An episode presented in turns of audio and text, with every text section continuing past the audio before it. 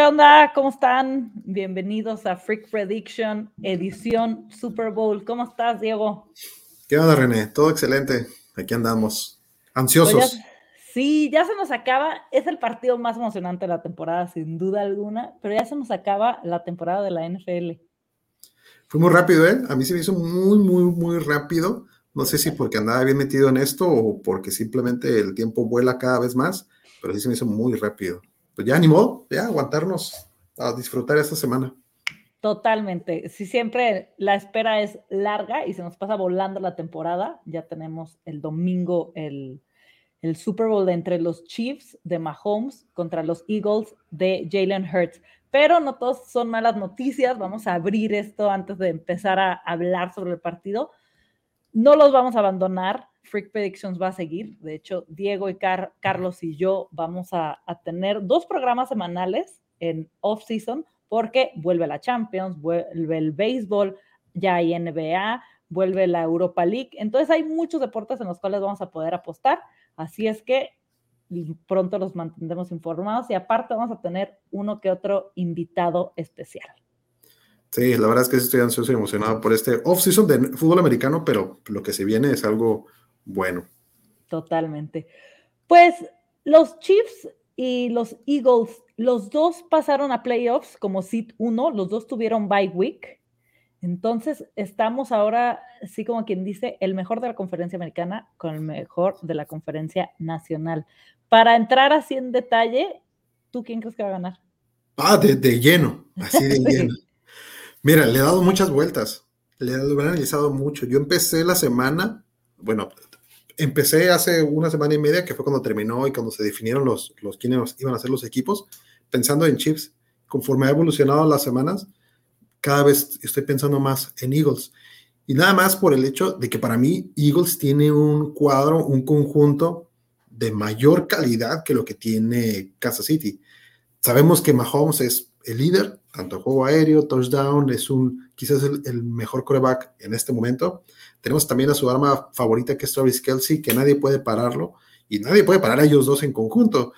Pero viendo del lado de, de, este, de Eagles, si, si quitas a, todavía a, a, Hertz y a su mejor jugador, que quizás sea AJ Brown, eh, te quedan todavía Sanders, te queda todavía Devonta Smith, te queda todavía Dallas Goder, te queda todavía Kenneth Gainwell, o sea, cosa que a lo mejor acá no puedes decir, ah, no, voy a ir por Tony, no, pues voy a ir mejor este, por Marquís Valdés o Isaiah Pacheco, si son jugadores buenos, yo no digo que no, por algo están ahí, el conjunto y lo que ha hecho Andy Reid para mí es algo impresionante, sin su mejor arma eh, ofensiva, hablando de receptores, que, fue este Terry Hill. Sin eso, lo que hizo Mahomes esta temporada es, es brutal, realmente es brutal. Pero yo sigo pensando que, es más, inclusive Andy Reid para mí es mejor que Nick Siriani. La, la, la, experiencia lo, lo, marca así, pero el, juego y el equipo defensivo y el, y el equipo ofensivo de, de, Eagles para mí es algo que a considerar y que pudiera ser un factor importante.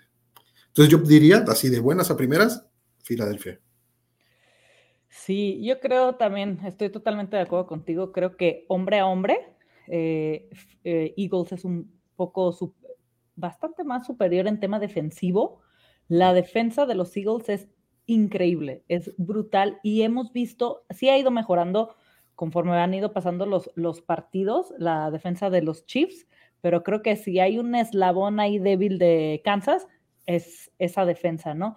Pero el factor Mahomes a mí me hace que me vaya, este, con los Chiefs, digo, me encanta Mahomes en lo personal y me encantan los Chiefs, pero creo que si hay un coreback que te puede sacar un partido, si le dejas 15 segundos, Mahomes te puede dar la vuelta a un juego. Sin duda, sin duda es el, es el jugador y la ofensiva en, en, general, Kansas City en excelencia por ese tipo de, de, temática, ¿no? O sea, si pensamos que Eagles va a estar arriba al marcador y todavía tienes un minuto, medio, medio minuto en el último cuarto, con una diferencia de tres puntos, cuatro puntos, cuidado si Mahomes tiene el balón. Yo creo que esa, eso, esa, ese guion no lo podemos ignorar. algo que ha determinado mucho, yo creo que las líneas y más al apostador y los análisis en general son las lesiones que cada uno de los corebacks tienen. O sea, Mahomes se lesionó en el último juego el tobillo. Bueno, en el penúltimo juego. En el penúltimo juego. Y este, y en contraparte, Jolene Hurts se lesionó el hombro ya como la semana 16, más o menos, no recuerdo exactamente, 16, 17. Sí. El, eso pudiera ser un factor sabiendo que Kansas City, bueno, específicamente Mahomes, tiene mucha movilidad y depende mucho de sus pies. O sea, sí corre bastante, no solamente para ganar yardas, sino para moverse dentro de la bolsa de protección. Jalen Hurts no depende tanto de su hombro o de su brazo en profundidad. Lo utiliza más en velocidad, en capacidad física y en, este, en pases cortos. Creo que el, pase más largo, por decirte algo, y lo tengo aquí, de, de Jalen Hurts en la temporada fue de 68, de 68 yardas. El de Mahomes, el más, más largo, fue de 67 yardas. Pero AJ Brown tiene, el 70, tiene una recepción de 78 yardas, su pase más largo, y no fue con, con Jalen Hurts, fue con, con Minshew. O sea, ahí más o menos nos, nos, habla un poquito del estilo de juego que tiene Jalen Hurts eh, y Filadelfia en sí. Y aún así, digo, para mí la, la, fortaleza, y a lo mejor estarás de acuerdo conmigo, la fortaleza de Filadelfia va más por la vía terrestre, que por la vía aérea, a, contraparte de, Kansas City, ¿no? Que la vía aérea es su, es su fuerte. Sí. y creo que, si mal no recuerdo, ese pase que comentas de 68 yardas de Jalen Hurts fue el pase de touchdown a AJ Brown con el partido de los Titans, que hizo un pase y se escapó AJ Brown. Entonces, realmente, las yardas después de la recepción fue lo que le dio ese pase largo a Hurts. Entonces, sí, totalmente de acuerdo contigo. No estamos acostumbrados a que lance esos bombazos. Lo puede hacer, sí, pero no es su fortaleza, como dices, son los pies. En cambio, Mahomes, que lo vimos esta temporada, corrió mucho, ¿eh? o sea, más de lo normal, no tiene la habilidad como la tiene este Hertz, pero es increíble la concentración de Patrick Mahomes para escabullirse. A diferencia de los Eagles, es que hay jugadas predeterminadas para Hertz, para que él corra, y cuando Mahomes corre es porque tiene que escapar de las defensas y está improvisando, ¿no? Entonces son juegos totalmente distintos y ambos corebacks creo que vamos a ver a Mahomes que ya se ganó este puesto eh, como, o sea, todos esperamos que vaya a tener una carrera increíble. Lleva cinco temporadas en la NFL, las cinco los ha llevado a finales de conferencia y es su tercer Super Bowl en cinco años. Uno lo ganó contra los Niners, uno lo perdió contra Tom Brady y este va a ser su tercer este, Super Bowl en estos cinco años. Entonces, y Hertz, por su parte, es su primer Super Bowl. Entonces, vamos a ver qué, qué pasa, ¿no? La experiencia, por así llamarla, que no es la experiencia de una Aaron Rodgers, de un Tom Brady, de tantos años en la liga. Entonces, también este factor de los nervios, vamos a ver cómo le juega a, a Jalen Hurts. Sí, de toda la, toda la razón estaba escuchando a diferentes analistas. he consumido últimamente mucho contenido, yo creo que de más de, de las otras semanas, honestamente. Entonces estaba viendo que, que, este equipo de Filadelfia está girado o está armado en torno a Jalen Hurts, al estilo de juego, a la capacidad física que tienen. Es el primer Super Bowl donde los dos corebacks son de descendencia afroamericana. Afroamericana pero la identificación mayor de los afroamericanos, al menos en lo que he escuchado, es con Jalen Hurts, más que Pat Mahomes. Pat Mahomes, pues es un hijo de un beisbolista profesional que, que sí tuvo sus, este, sus ciertas, digamos, carencias. El papá, Mahomes no, Mahomes casi casi nació en cuna de oro, como se dice. Y en contraparte, Jalen Hurts no, Jalen Hurts ha tenido que realizar ese esfuerzo. Y no quiero hacer menos a Pat Mahomes, la capacidad, y tú lo mismo lo dijiste, el estilo de juego y cómo logra esas carreras es por la inteligencia que tiene Pat Mahomes y la, y la capacidad, aparte de inteligencia, la capacidad que tiene. Jalen Hurts es un, es un jugador un poco más de esquemas en el que te planto esta jugada y la vas a realizar de 10, 9. O sea, e, e, en ese aspecto. Y se, va, se basa mucho en lo que es este, por ejemplo, solamente tiene seis, seis intercepciones a lo largo de la temporada. Solamente seis intercepciones es, es vaya, es de envidiarse. Mahomes creo que tiene como 14 o 12 intercepciones tiene Mahomes. Entonces, ahí te hablo un poquito del esquema que está funcionando, que a lo mejor el esquema de Jalen Hurts no es su explosividad aérea, es más el desempeño, que sea, que tenga un juego que desempeñe y que tenga una cierta característica que es hacer los puntos. Te, quiero preguntar, ¿qué, ¿cómo ves en cuanto al tema que dicen que Filadelfia no ha tenido rivales? No, yo creo que a este punto ese, ese teatro cayó, ¿no? O sea, no puedes decir eso de un, de un equipo que ya está en el Super Bowl, que los playoffs no son nada fáciles. O sea, te haya tocado con quien te haya tocado. No, es, la verdad que se vieron bastante, bastante superiores contra muchos equipos, ¿no? Y aparte se maquilló mucho, no sé si viste en la temporada, era el primero y segundo cuarto, era apretaban, apretaban y se iban arriba en el marcador y luego se desinflaban, pero no porque no pudieran, ya jugaban como medio a gas y les metían muchos puntos, pero yo lo sentía que era más este, por este factor.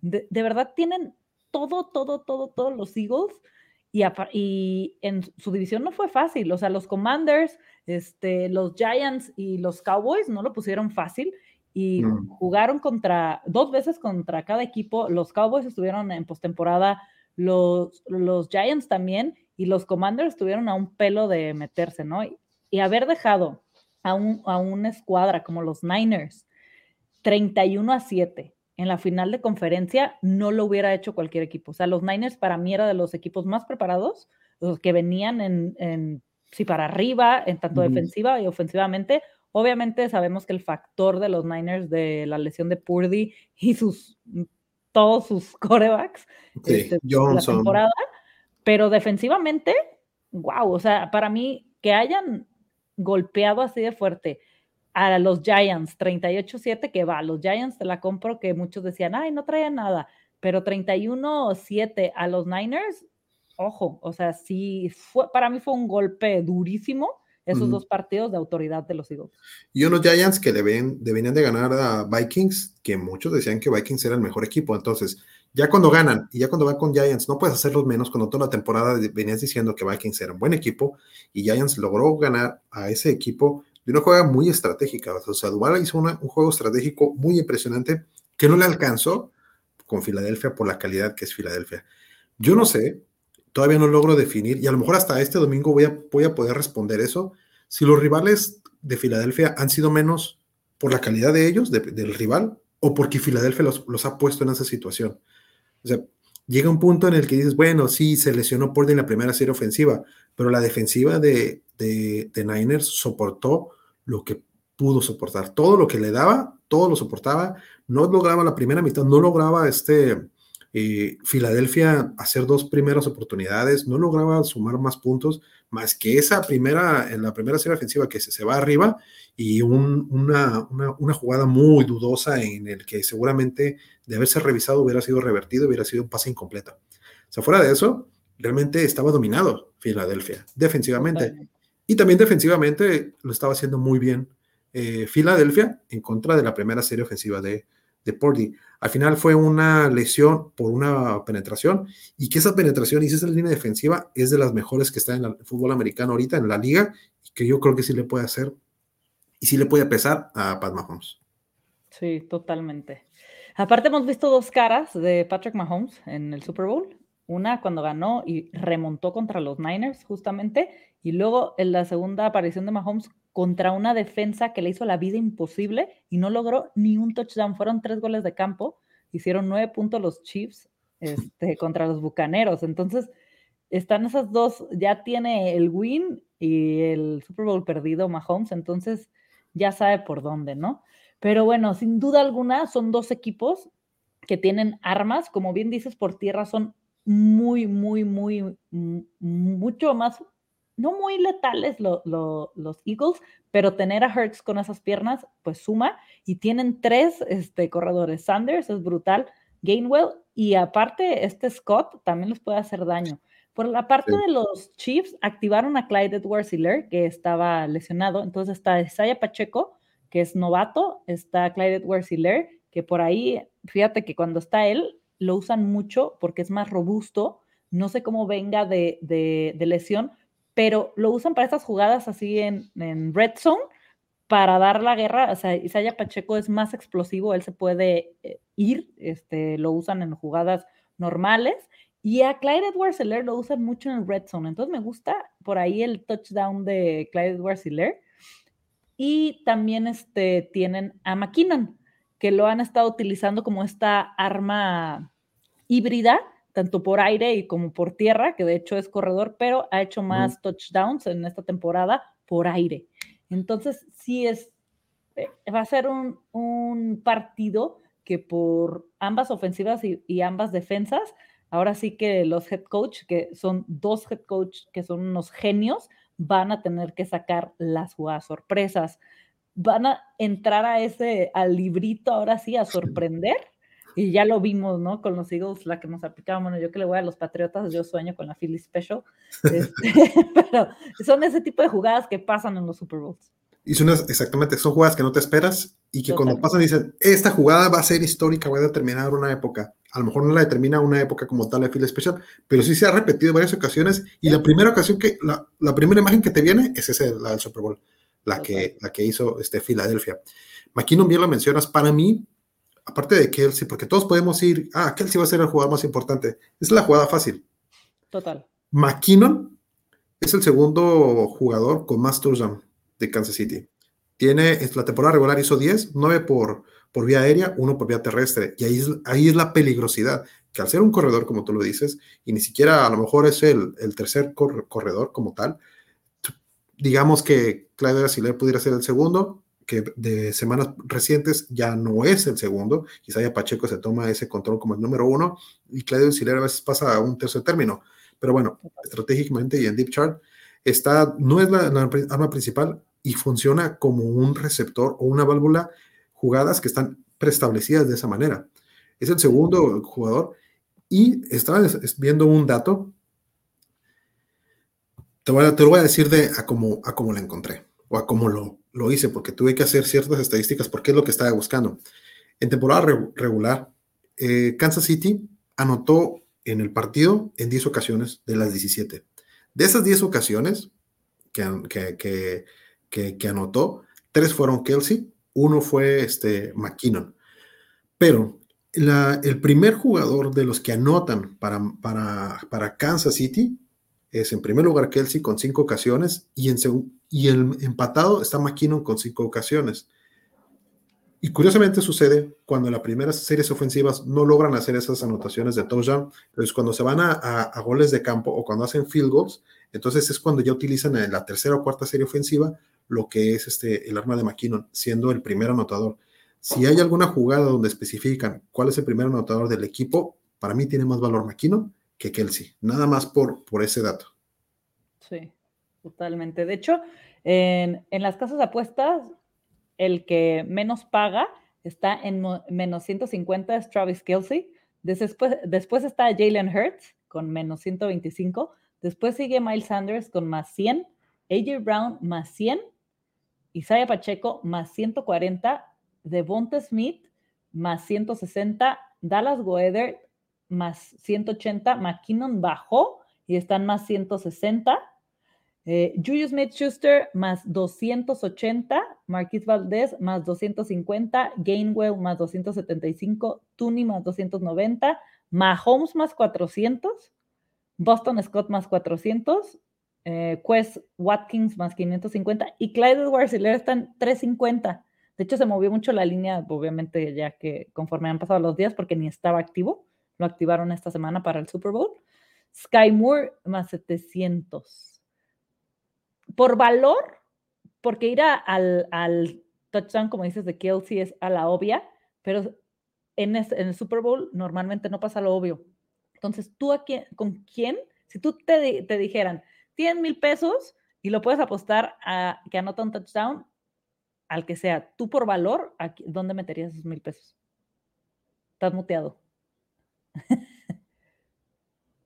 no, no te escucho. Se te muteó el, ya, perdón, puse, puse desactivar audio y ni yo me acordé. Para mí, quien tiene más valor de, de, todos los que mencionas y por el dato que he comentado y por ser el jugador que nadie toma en cuenta, pero es el segundo mejor anotador, McKinnon, sin duda, yo lo tomaría como anotador en cualquier momento del juego. Como anotador en cualquier momento del juego lo anotaría. Y ahí generalmente utilizan mucho también en quién sería el primer anotador del, del, el primer anotador de, de, touchdown. Eh, no sé si tienes el dato, si no te lo comparto. Eh, Travis Kelsey está con una cuota de 7, yo utilizo decimales. en primer lugar, es el primer anotador. Juju Smith eh, con una cuota de 17. AJ Brown con una cuota de 9. Devonta Smith una cuota de 12. Dallas Goddard una cuota de 11. Marquis Valdés una cuota de 16. No tengo el dato de McKinnon, como ser el primer anotador, porque ya no lo encuentro aquí en la mano. Ah, y, los corebacks, Jalen Hurts como el primer anotador, una cuota de 8, y Mahomes como el primer anotador, una cuota de 22. Creo que esa cuota puede ser bastante interesante, de 22, eso vía, vía Play Do It. Jalen Hurts puede ser una, una, una buena apuesta, porque Filadelfia en sus juegos de, de, temporada regular, en 12 ocasiones fue el, el, que anotó primero en el encuentro. Y de esas 12 ocasiones, tres, solamente tres fueron Jalen Hurts. Y de los, todos, los, todos los juegos, en seis, en seis juegos, Jalen Hurts ha anotado en primero para su equipo. No necesariamente que sea primero de todo el partido, pero para su equipo. Entonces es el líder que anota el primer touchdown. Entonces que me digan que Jalen Hurts tiene una cuota de primer anotador de, de 8, pues creo que también es una, una buena. ¿eh? Sí, totalmente. ¿Cuáles son tus picks para este? O sea, hay muchas cosas que nos gustan, este, por estadísticas, por números, por corazonadas, por lo que sea, y podemos hablar infinidad como del over-under, el over-under está en 51, este, ha subido, creo que se abrió como en 47, ahorita está en 51. Eh, pero, ¿cuáles van a ser tus picks? los podemos acomodar como el seguro, normalmente los que nos siguen, han visto que siempre lo hemos manejado por semáforo, ¿no? Este, verde, amarillo y rojo. Es muy difícil, este, con solo un partido, hacer un semáforo. Entonces, más bien vamos a ir con la que nos gusta, que vemos con más posibilidades, que tiene, obviamente sabemos que si son derechas o menos combinaciones, pues hay más probabilidad, ¿no? Y la fun bet que te gustaría, algo locochón, ¿con qué te vas a ir tú para este partido? Me gustan mucho las bajas de 51 puntos, argumentando el hecho de que ambos, ambos juegos, no, no ambos juegos, ambos equipos, pienso yo que van a ir a no arriesgar y más bien ser lo más eficientes posibles. Y en esa eficiencia también está el control del reloj.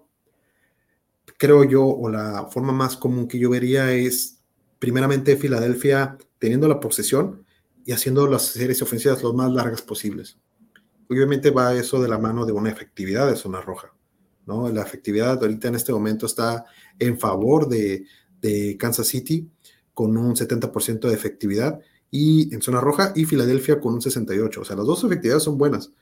Para mí, más que que se hagan muchos puntos, para mí significa el hecho de que cuando lleguen a zona roja van a tratar de, de hacer esos, esos puntos.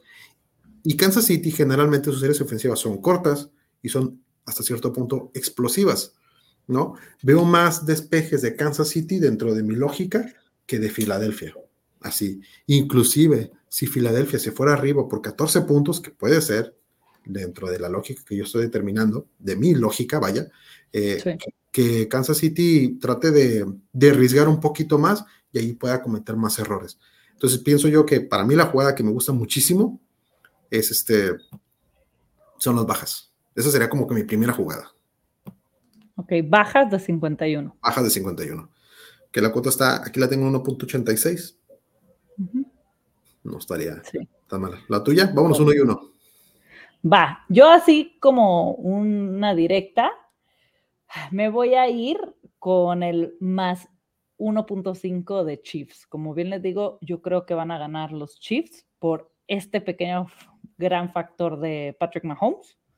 Entonces, voy a agarrar el, más 1.5, va menos 110. Y siento que va a ser un partido que solo ha habido un partido en toda la historia del Super Bowl que se ha ido a overtime, que fue el partido entre eh, los Falcons contra mis Patriotas, el famoso 3. 3-28, que fue esta remontada de 25 puntos, y luego nos fuimos a, a, overtime y se ganó por un touchdown. Es el único Super Bowl que se ha ido a overtime. Y este me gusta para que se vaya a overtime. Entonces, si me voy con eso, que, o sea, para mí este partido no se va a ir por más de una posesión. Y si tengo que poner mis fichas en alguien, va a ser con Mahomes. Entonces a mí me gusta Chiefs más 1.5. Chiefs más 1.5. Ok. Sí, sabiendo, pensando y argumentando que no se van a ir a tiempo extra, ¿no? Que, sí, total. Que totalmente. Eh, te quiero llevar la contra, nada más porque así veo el juego, no porque tenga algo contra ti. Eh, yo pienso que Filadelfia puede ganar y me voy a arriesgar y voy a ir a, un Filadelfia menos 2.5. Modificaría la línea de menos 1.5 para hacerlo un poquito más, más entretenido. Eh, más o menos la línea en menos 2.5 está en... Déjame por aquí la tengo. Se me pierde. En 2, una cuota 2. Perfecto. Digo, al final, si se logra el menos 1 o el menos 2, es lo mismo. Yo por eso me voy por menos 2 porque todavía sigue siendo un, un gol de campo por ahí. Perfecto. Quiero encontrar una. Eh, nada más para, para darle sabor y esta sería como que el puntito, el semáforo rojo, ¿no? Como que la más arriesgada. Sí. inclusive más que la de menos 2.5, que sería que, como ya les comenté ahorita, que McKinnon anota un touchdown y que gana Filadelfia con una cuota, de, con una cuota de 5.75, que sería como más 670, más o menos. Súper, esa está buena, me gusta. Ese sería mi semáforo rojo.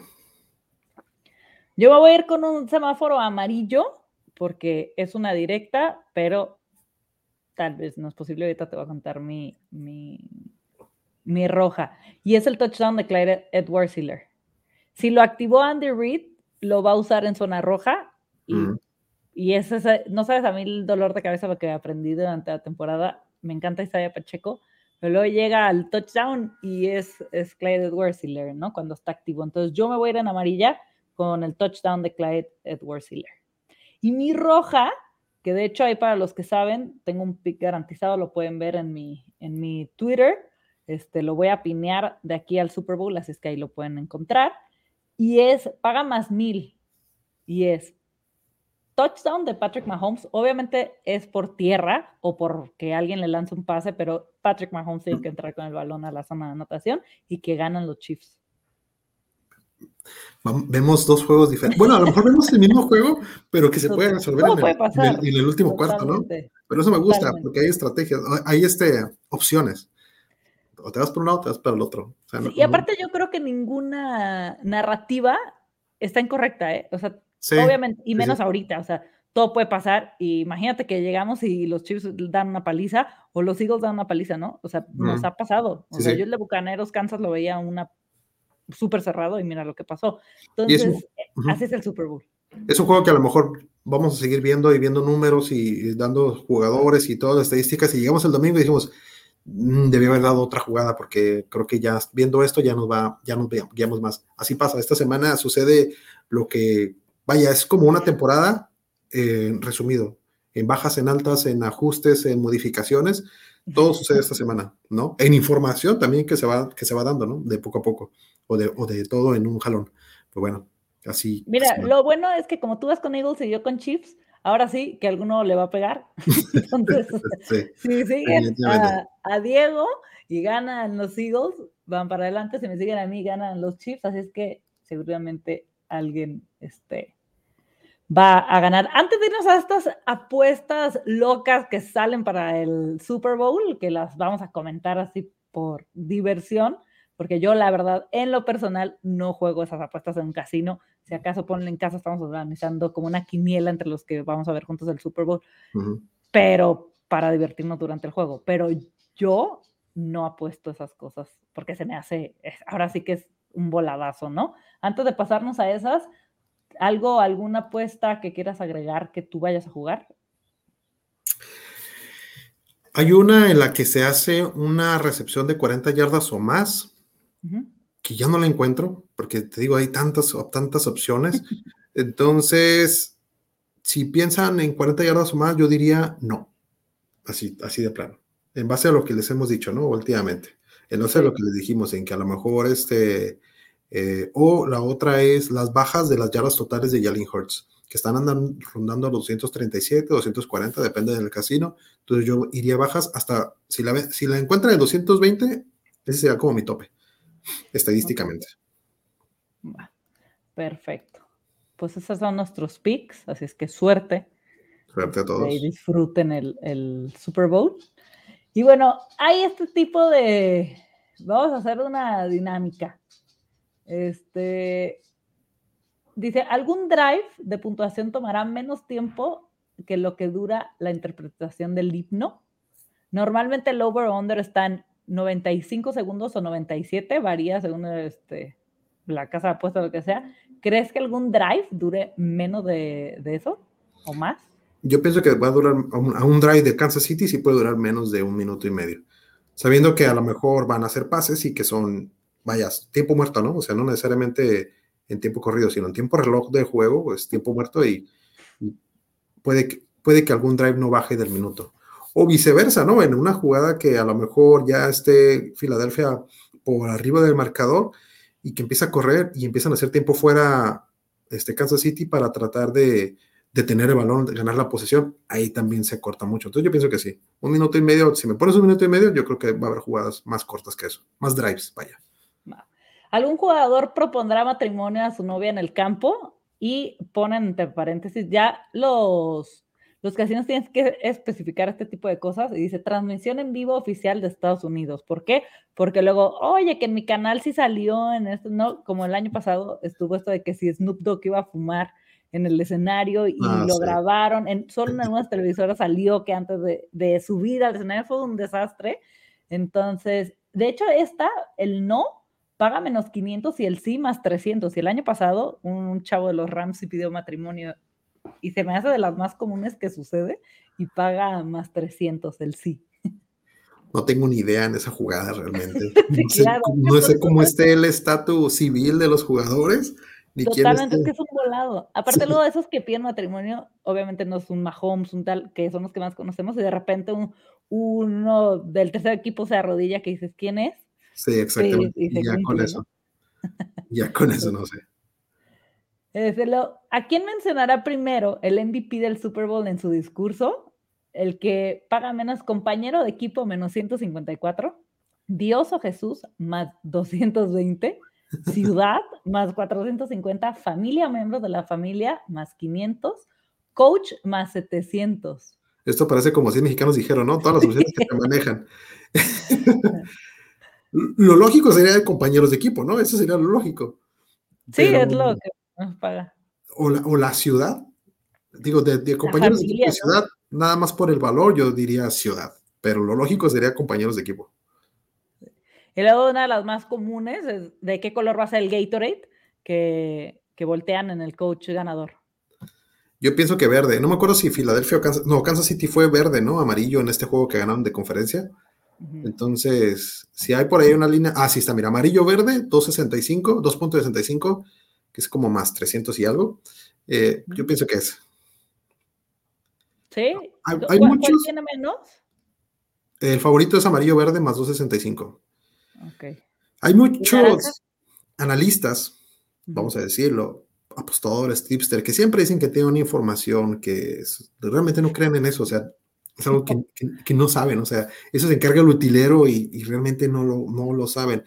Y no creo que un jugador o un equipo se preste para dar ese tipo de información para ganar, porque ya ahorita la NFL está están castigando mucho esas situaciones en el que apuesten en contra o hasta prestan nombres, vaya de apuesta. Entonces no se dejen ya que hay un jugador que un utilero dijo, realmente mm, no, no va por ahí esto. Sí, totalmente. Y también, este, de hecho, eh, la apuesta que había de si alguien, algún, alguien va a saltar al campo, un aficionado se va a meter al campo de juego, pasó una vez, no me acuerdo en qué evento deportivo, que la persona que apostó que sí se metió Sí. Entonces, si cada vez lo, televisan menos, este, para no dar. Y creo que ya no está esa línea, ¿eh? Sí, no, ya la quitaron, fue un desastre porque pues esa realmente sí la puedes modificar, porque si tú metes, imagínate, un millón de dólares, que te vas a aventar al campo como de lugar.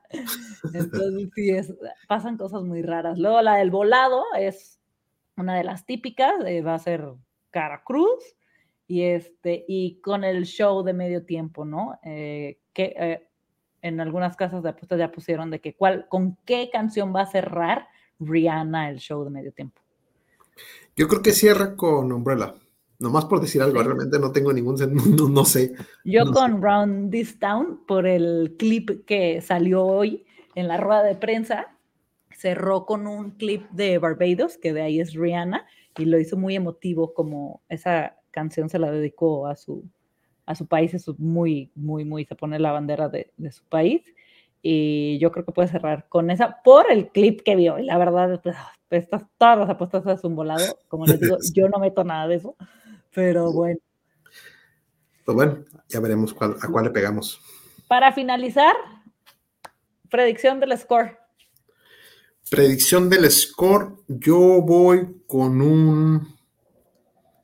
Hmm, qué difícil. 27-24 favor Eagles. 27-24.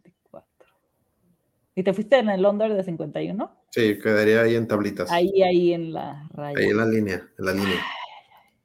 Que yo tengo dos escenarios en mi cabeza. Una, van a ser súper bajas, de que de verdad las dos defensas, pero como yo creo que se, van se pudieran ir a overtime, o sea, no creo que pase, pero si voy por allá, si las defensas se llegan a cansar. Mm. Y creo que va a ser un primer tiempo de bajas y después, si se sueltan las ofensivas, mm. yo me iría a un 33-30. Que pudiera ser en un, en en un hipotético.